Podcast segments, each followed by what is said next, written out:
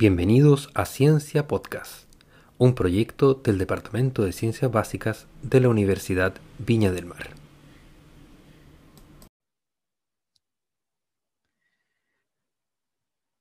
Hola chicas, hola chicos, bienvenidos a este primer capítulo de nuestros audios orientados a eh, facilitar cierto el aprendizaje de los contenidos de nuestra asignatura. En este primer capítulo, eh, mi intención es ayudarlos en el aprendizaje de la clase de la cadena transportadora de electrones y fosforilación oxidativa. Hablaremos además acerca del concepto de inhibidores y también de desacoplantes. La intención es que estos contenidos que por supuesto los vamos a analizar en profundidad en cátedra. También ustedes los puedan eh, recibir a partir de esta cápsula de audio, de este podcast, el cual van a poder eh, oír a través de plataformas y puedan tener una cercanía hacia eh, lo que será el contenido de la cátedra previo a que la cátedra se desarrolle. Ya ustedes saben, lo pueden escuchar en diferentes dispositivos y la idea es que lo puedan oír antes de la clase para que les sirva de apoyo. La cadena transportadora de electrones suena como una especie de nombre complejo, ¿cierto? Suena como un, como un em, tema que al ser lejano y poco común antes de esta clase, por supuesto, eh, pareciera que no es parte de nosotros. Pero fíjense que es tan fundamental como que yo les pueda decir que es el paso previo para la generación de ATP al interior de nuestra mitocondria. ¿ya? Eh, les comento, la cadena transportadora de electrones es eh, un proceso celular que está ocurriendo en nuestra mitocondria. Les recuerdo que la mitocondria se compone por una zona interna que es la matriz, una membrana que la rodea, hacia el exterior, siguiendo por la membrana, nos encontramos con el espacio intermembrana y hacia la zona más externa está la membrana externa. ¿ya? Tiene una estructura muy similar a lo que es una célula. ¿ya? De hecho, ahí su origen también que se remonta ¿cierto? a, eh, una estructura celular de menor tamaño que fue endocitada por una estructura celular de mayor tamaño. Eh, y así se formaron las células también eh, eucariotas, ¿cierto? Entonces, en la membrana interna de esta mitocondria, ya eh, recuerden entonces, por fuera de la matriz, ya tenemos la membrana interna, se encuentra alojada la cadena, la cual está compuesta de cuatro complejos, el complejo 1, el complejo 2, el complejo 3 y el complejo 4, los cuales tienen dos funciones. La primera, como lo dice su nombre, es transportar electrones desde el complejo 1 o desde el complejo 2 hasta el complejo 4. Ya vamos a ver que hay algunas sutilezas ahí, ¿cierto? En el transporte, porque no es que se vaya directo del complejo 1 o el 2 al 3 y al 4, sino que hay una especie de puentes por ahí, ¿ya? Em, fíjense además que además de llamarse complejo 1, 2, 3 y 4, tienen nombres un poco más complejos, eh, como lo es el nombre del complejo 1, Nadache ubiquinona reductasa. ¿ya? También se nombra así. El complejo 2, succinato ubiquinona reductasa. Recuerden, ya, esto para lo que les voy a explicar luego, el inicio del nombre, nadache. El inicio del complejo 2, succinato. El complejo 3 también se llama ubiquinona citocromo C reductasa. Ya aquí no hay mucha relación, la verdad es que quizás en ubiquinona y citocromo C, pero bueno. Eh, y el complejo 4 tenemos la citocromo C oxidasa. ¿Ya? Entonces, como les comentaba, función de la cadena encargada de transportar electrones. Y la segunda función, que usted me va a decir, oiga, profe, pero ¿cómo esa función no está muy eh, descrita? Sí, sí está súper descrita y es esencial de la cadena. Es la función de translocar hidrógenos cargados positivamente desde la matriz mitocondrial hacia el espacio intermembrana. Usted me dice, pero mm, ¿qué es lo que es eso? Bueno, mira. Translocar es cambiar de posición o cambiar de ubicación. Fíjate que esta translocación que ocurre desde el complejo 1 desde el complejo 3 y desde el complejo 4, ¿ya? translocando los protones desde la matriz hacia el espacio intermembrana, es un proceso fundamental para que en la siguiente etapa, de ahí corresponde la fosforilación oxidativa, se genere ATP. Me dice, wow, o sea, para ustedes quizás ahora esta función de translocar protones es tan importante como el transporte de electrones de la misma cadena, ¿ya?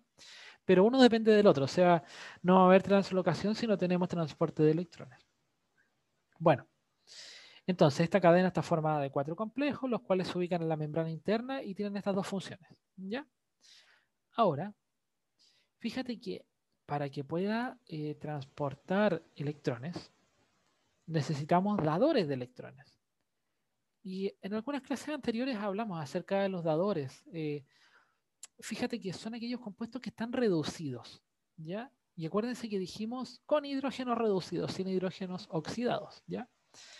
En el caso de los dadores, tenemos dos dadores muy importantes. El NADH, que actúa como dador del complejo 1 o NADH ubiquinona reductasa, también llamado el complejo 1.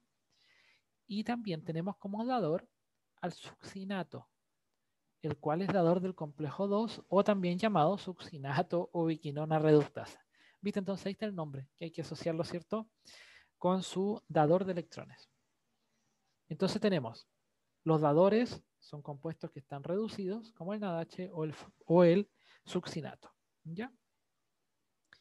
Eh, se suele confundir el complejo 2 con el FADH2 como dador, pero hay que tener ojo ahí porque el FADH2 forma parte del complejo 2. Por lo tanto, es quien recibe eh, en forma de FAD los electrones inicialmente y se forma el FADH2. Pero dentro del complejo, quien llega con los electrones al complejo 2 es el succinato. Otro aspecto eh, importante acerca de los complejos que forman la cadena es que este nombre de complejo no es un capricho, sino que tiene que ver con la estructura, ¿ya? Son em, estructuras las cuales están formadas por algunas em, vitaminas, ¿ya? Están formadas por algunas coenzimas, ¿ya? Les hablaba del FAD. Por algunas proteínas, hierro, azufre, ¿cierto? También. Y la función de estos complejos es que se genera una especie de, de puente de los electrones a través de él. Imagínate que el complejo fuera, a ver, a ver, suponte que fuera un, un almohadón. Si tú al almohadón no le colocas algodón, caes en un hoyo, ¿ya? O si le colocas algodón en los extremos, también. Entonces aquí tú procuras que haya algodón distribuido dentro del almohadón de manera homogénea. Para que por lo menos cuando puedas descansar eh, sientas un, eh, una sensación blanda dentro de todo el, almohadón. ¿ya? Lo mismo ocurre acá. Mm, nuestro NADH en el complejo 1 o nuestro succinato en el complejo 2 entregan los electrones.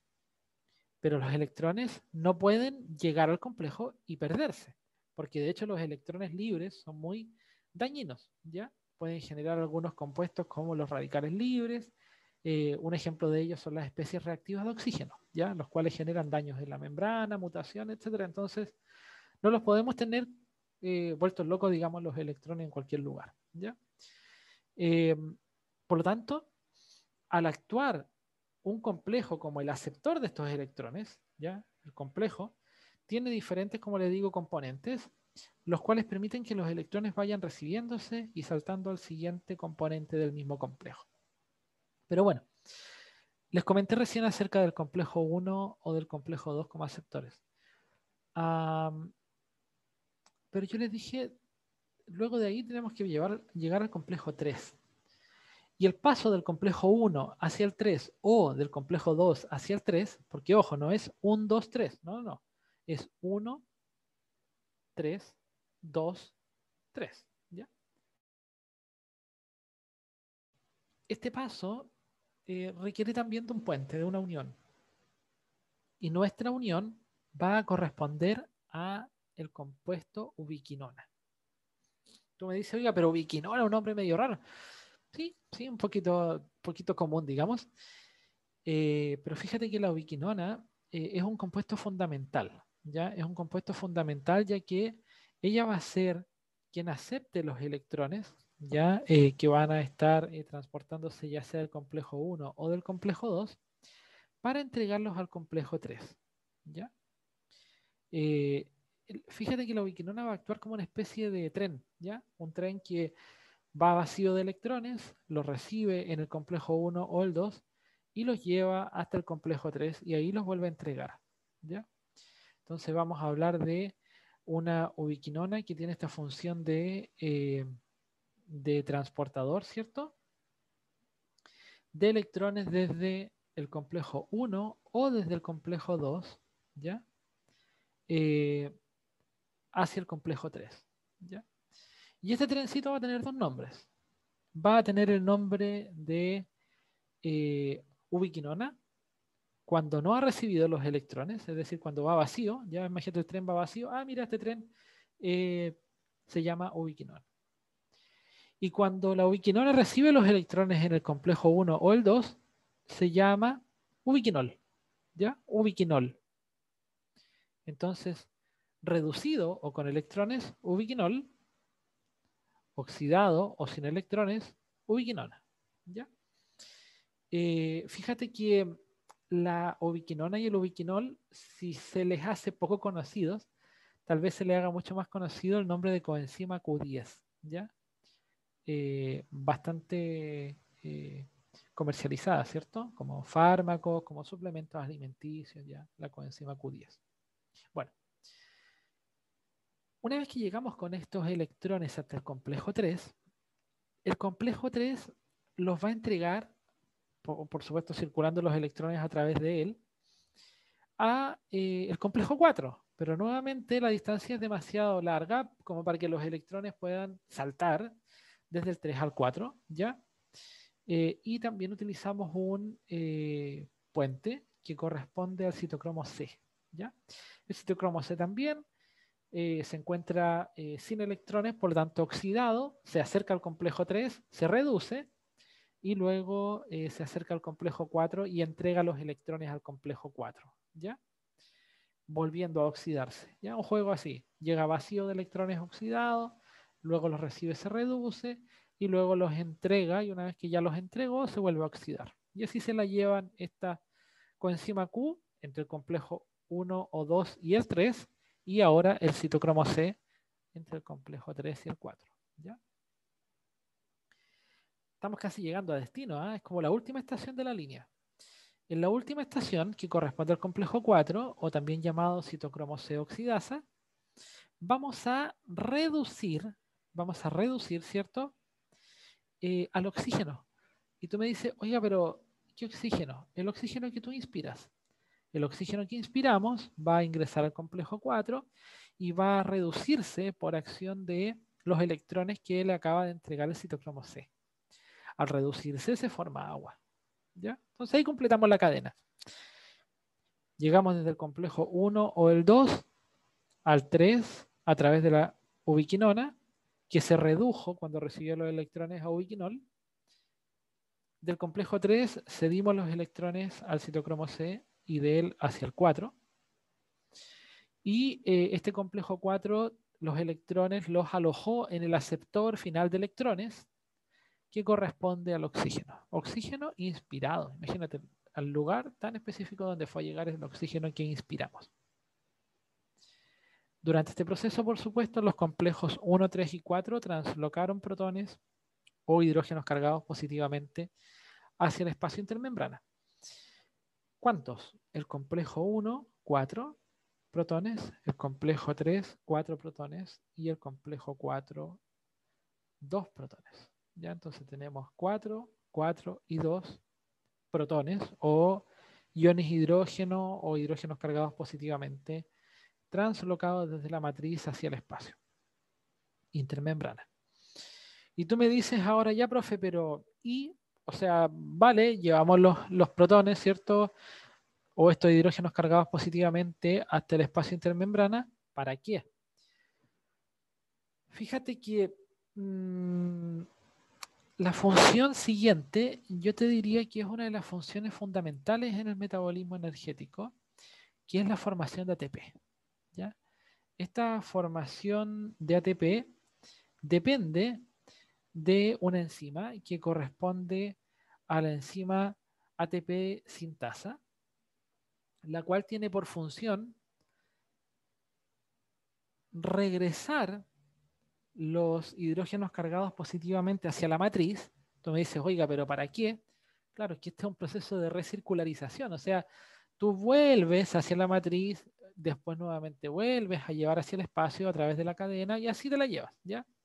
Porque necesitas un stock, una cantidad de protones disponible dentro de la matriz para poder enviar después al espacio intermembrana a través de la cadena. ¿Y quién se asegura de devolverlos hacia la matriz? La ATP sintasa. Es una enzima, ¿ya? Es una enzima que posee dos subunidades, ¿ya? Son dos partes o dos secciones. Esto lo vieron en, biología también con el doctor Francisco. Eh, en la primera subunidad, que se llama F0, está la función de regresar, ¿cierto?, los protones hacia el espacio intermembrana. Perdón, hacia la matriz, desde el espacio intermembrana. Una vez que ingresan, la ATP sintasa se, se produce en ello un giro y en la parte central de la ATP sintasa se genera una especie de nudo, ¿ya?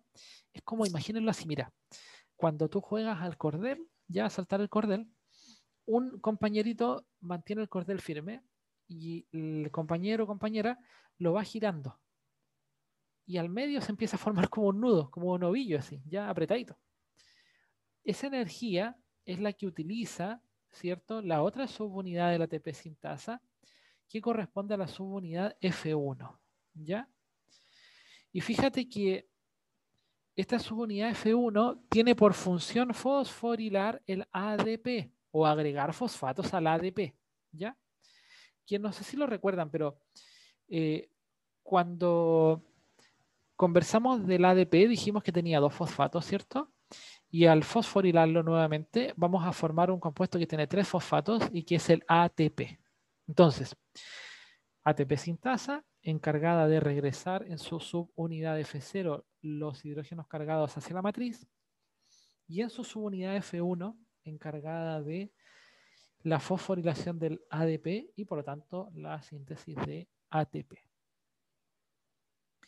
Este eh, proceso, digamos, este proceso de síntesis de ATP eh, fue eh, propuesto por Peter Mitchell, ¿ya? el cual lo denominó hipótesis o teoría, bueno, posteriormente se validó como una teoría quimiosmótica.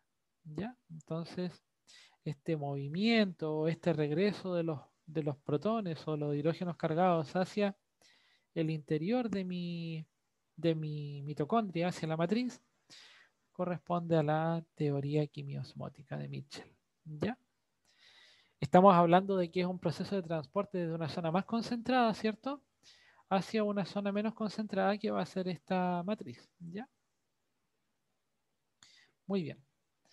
Eh, así como mencionamos entonces la cadena y ahora la ATP sintasa,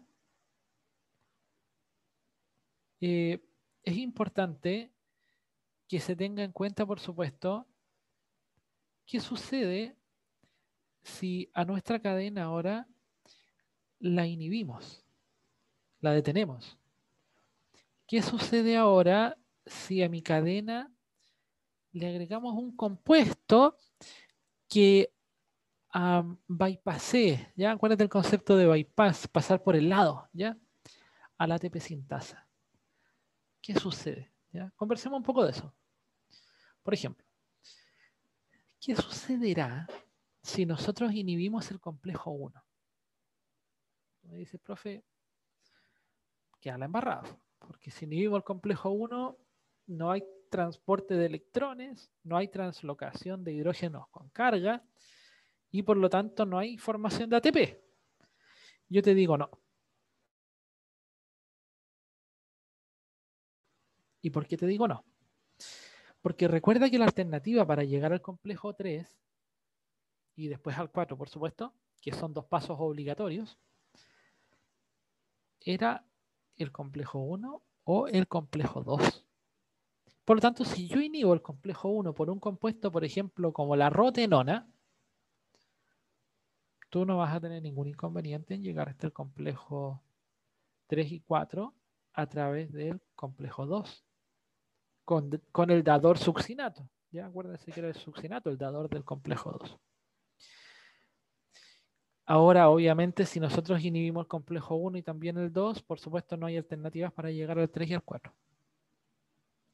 ¿Qué sucede si nosotros inhibimos el complejo 3 con un compuesto denominado antimicina A? ¡Wow! Si inhibimos el complejo 3, no tenemos alternativa de cómo llegar al 4 porque el 3 es obligatorio. Ya es como que tú vas en un camino donde tenías dos maneras de entrar, un puente o el otro puente, listo. Pero ya entraste al camino y en ese camino no hay alternativas, solo hay que caminar por, por esa vía. Si esa vía se cortó, no hay manera de llegar al final. Aquí igual.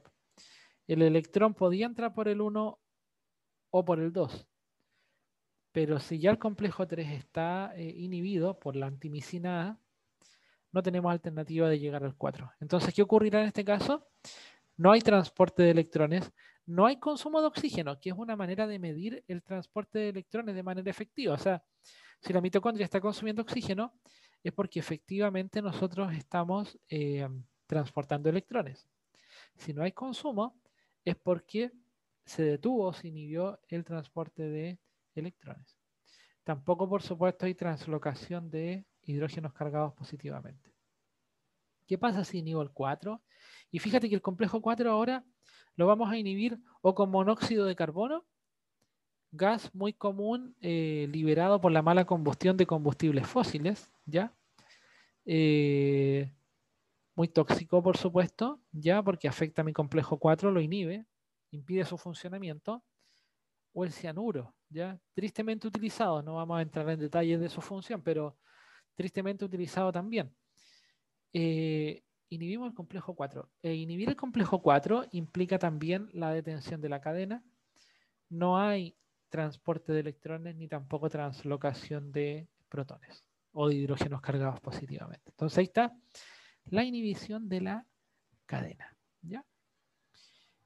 Díganme ustedes ahora eh, qué sucederá, oiga, si lo que hacemos ahora es desacoplar la cadena de la ATP sintasa. Colocamos un compuesto que sea un compuesto orgánico porque se va a intercalar. Es como que, ¿cómo se los puedo mencionar? Eh, ¿Recuerdan la membrana plasmática que tenía esta zona eh, polar hacia el exterior de la membrana? Que se asociaba a los fosfatos de los fosfolípidos y eso ya, con carga. Por eso es polar. ¿ya? Y la zona interior de la membrana que tenía estas colitas de carbono, ¿se acuerdan? Bueno, esta zona interior es una zona que tiene la característica de ser hidrofóbica, por eso que la membrana se orienta de esa manera, ¿cierto? Y expone su zona polar y eh, esconde, ¿cierto?, su zona apolar. Esta zona apolar, entonces, va a eh, ubicarse en ella un compuesto orgánico, por ejemplo, el 2,4 dinitrofenol o DNP. fíjate que el DNP se incrusta en la membrana interna y permite el ingreso de los hidrógenos cargados positivamente hacia la matriz, pero con la desventaja de que no estamos utilizando cierto la ATP sintasa con su subunidad F1 para formar el ATP. Entonces tú dices, wow, ya. ¿Qué es lo que ocurre en este caso? ¿Hay consumo de oxígeno? Sí, porque efectivamente la cadena está funcionando. ¿Hay formación de ATP? Sí hay, pero en menor cantidad, porque tiene esta alternativa, el protón o el hidrógeno cargado, de ingresar a través del DNP. Entonces puede bypassear a la ATP sintasa. ¿ya? No es que le caiga mejor el DNP o la ATP sintasa, sino que está en la opción. ¿ya? Y va a escoger la que esté disponible en ese momento, este hidrógeno con carga para ingresar de nuevo hacia la matriz. ¿ya? Eh, fíjate que con el uso de este desacoplante como el DNP, el consumo de oxígeno aumenta. Y ustedes me dirán, pero ¿por qué aumenta? Fíjate lo siguiente. Suponte, diariamente necesitas un consumo de 1000 ATP. Suponte, ya esto, es dato completamente eh, para la didáctica del ejercicio. Y estás utilizando una, un fármaco que eh, contiene el desacoplante. Que lo que va a hacer el desacoplante va a disminuir la formación de ATP y ya no vas a producir 500, o sea, perdón, 1000, sino que vas a producir 800. De alguna manera, tu organismo se va a eh, preocupar de que alcancemos esos 1000 ATP, que es el consumo mínimo. Y en este caso, ¿qué es lo que hace?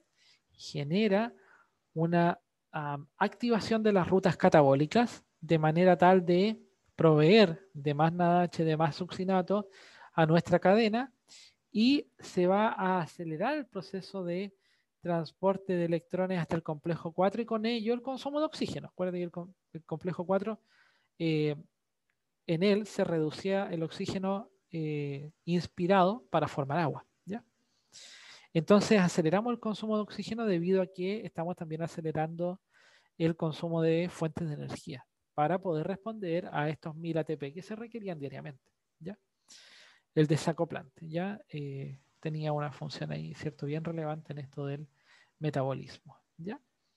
Eh, bueno, espero que este primer capítulo haya sido eh, provechoso para ustedes. traté de ser lo, lo, más ameno posible en la grabación y estaremos viéndonos en clase. Un abrazo.